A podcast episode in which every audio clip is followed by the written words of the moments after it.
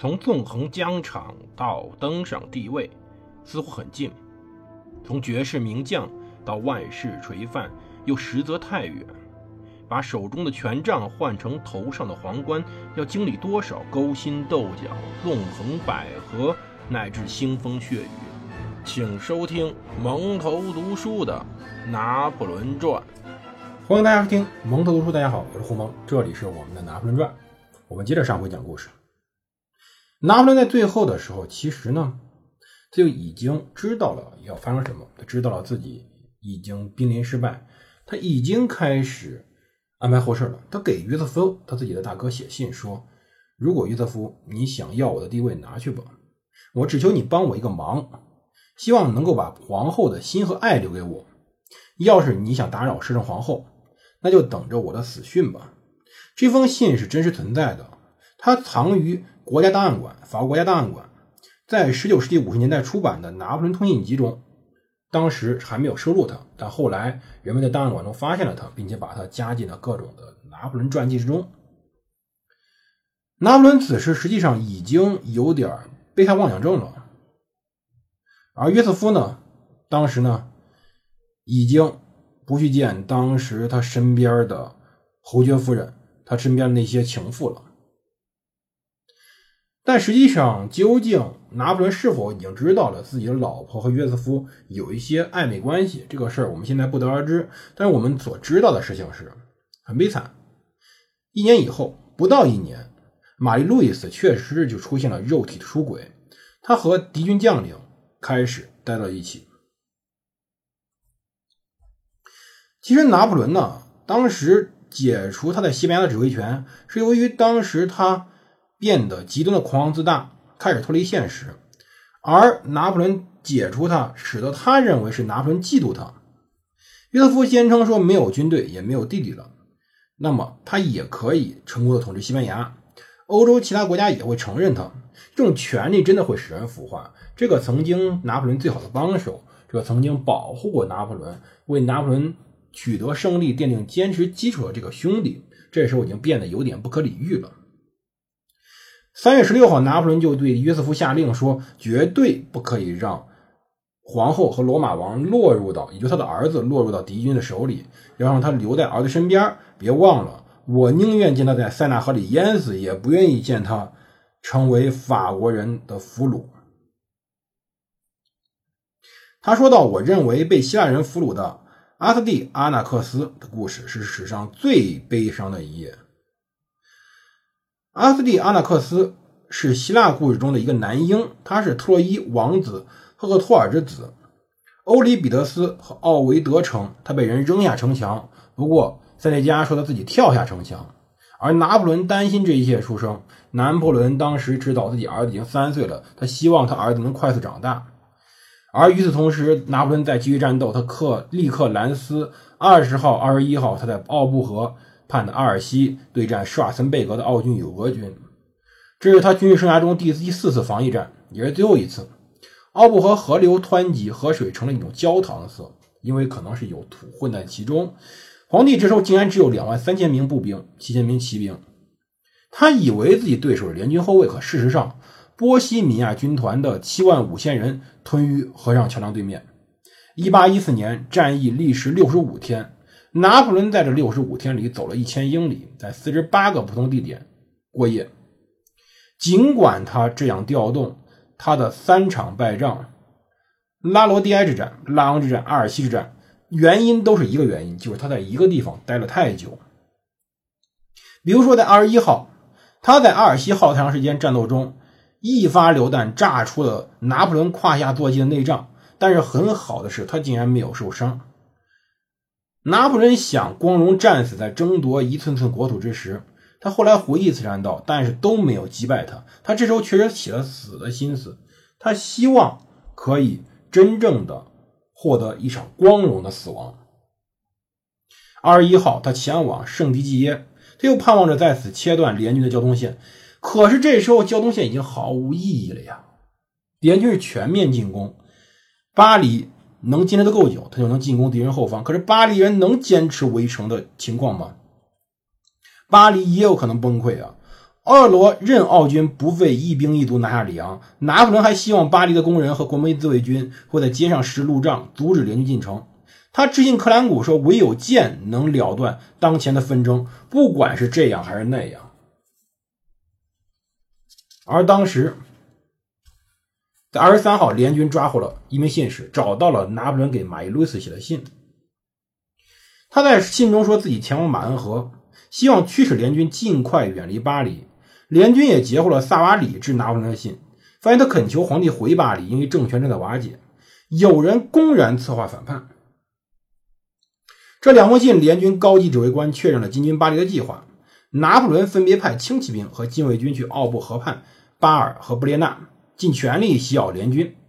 次日，他在圣迪济耶打了一系列小仗，击溃了成群的俄军骑兵，但联军主力在严重的疏于防务的巴黎集中。首都缺乏强大的防御工事，拿破仑日后完全承认了这一错误。他计划在凯旋门和蒙马特尔圣殿各安放一系列的加农炮，但这两个炮台都没有真正的完工。二十七号，麦克唐纳给拿破仑拿去了当日的敌军公告。公告称，二十五日，马尔蒙和莫尔杰在费尔尚普努瓦斯之战中告败。拿破仑不信，争辩道：“既然这是二十九号公告，那他肯定是联军的宣传手段。”当时，德鲁奥指出了错了，印刷工用活字印刷时把六印到了，变成了九。二十八号，巴黎开始有了问题。巴黎很多人开会商谈很长时间，约瑟夫丧失了勇气。他对摄政会议说：“拿破仑希望皇后和政府从首都逃往卢瓦尔河上的布鲁瓦。”约瑟夫是用一个月前的信为证说服了摄政会议，但拿破仑下令此令后，曾经两度更改它。可以说，此时约瑟夫在背叛拿破仑。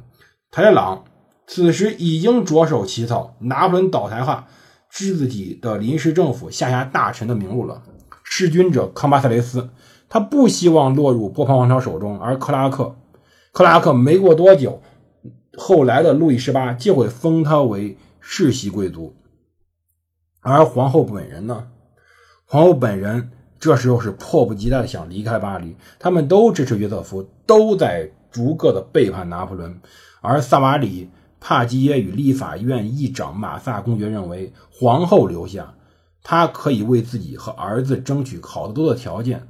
而当时，奥尔唐斯郑重的警告他，离开巴黎就是丢掉皇冠。奥尔唐斯是谁？她就是约瑟芬的女儿，拿破仑的继女，或者说拿破仑的弟妹，就这么复杂关系。当时三月二十九号上午九点，皇室车队一千二百名老禁卫军士兵从首都前往朗布伊埃，于四月二号到了布鲁瓦。康巴塞雷斯带着他装有皇家印章的桃花心木大盒，一些忠诚的朋友还与他一起同行。而在三月三十号，拿破仑在带领军队从最快的速度从特鲁瓦经桑斯到巴黎。此时，斯瓦森贝格的三万名普鲁士人、六千五百名福登堡人、五千名奥地利人、一万六千名俄国人，在蒙马特尔的巴黎郊区对付马尔蒙和莫尔杰的四万一千人。三月二十九号，约瑟芬发了宣言，说：“让我们拿起武器，保卫这座城市，保卫他的纪念碑与财富，保卫我们妻儿，保卫我们珍爱的一切。”可是，当他说完这一切的保卫以后，他就跑了。马尔蒙和莫尔杰说句实话，也谈不上陷入绝境，但两人认为形势不可逆转，加之斯瓦岑贝格威胁毁灭巴黎，他们便投降了。在次日早上七点，三十一号，他们就开始商量着县城事宜。莫尔杰军出城，前往巴黎西南边。接下来几天，马尔蒙军一万一千人留在原地。随着敌军接近，荣军院院长老元帅塞吕里耶监督下，烧毁并藏匿战利品，包括法军缴获的一千四百一十七面军旗，以及弗里德里希大王的佩剑和肩带。而三十号晚上十点后，皇帝到达了瑞维西的驿站法兰西之心，这个地儿离巴黎只有十四英里。随后，贝利亚尔将军来了，告诉拿破仑，双方只打了一天，没有分出胜负。巴黎投降了。皇帝叫贝尔迪埃过来，问了贝利亚一些问题。他在说：“如果我早到一步，一切还有挽救。”他精疲力尽了，双手掩面，做了一刻钟。他打算不顾巴黎形势，就这样向下进军。将军们劝阻了他，他没有去巴黎，反而成了继英国占领期之后第一个丢掉首都的法国君主。拿破仑派克兰古去巴黎求和，自己前往了枫丹白露。在三十一日早上六点时到达目的地。法军在枫丹白露森林中对旗帜和鹰旗实施了信仰行动，当时烧毁了它们。不过，其中一些躲过萤火。今天呢，在巴黎的陆军博物馆，拿破仑此时已经彻底失去了一切。随后，他在枫丹白露将会考虑什么？他的背叛者们，他的敌人们会给他什么条件？他只是不停的回顾自己的一生，不停的考虑着那些减少的选择。而他的老朋友塔列朗在给他各种各样的麻烦。一八一四年三月三十号，塔列朗成立临时政府，旋即与反法同盟议和。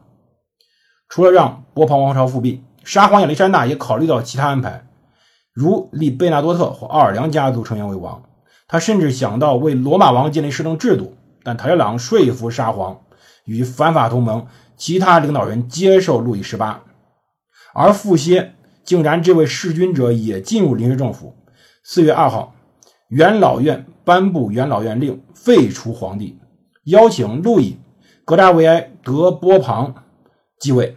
全体法军将士曾发誓效忠拿破仑。临时政府解除了他们的誓言。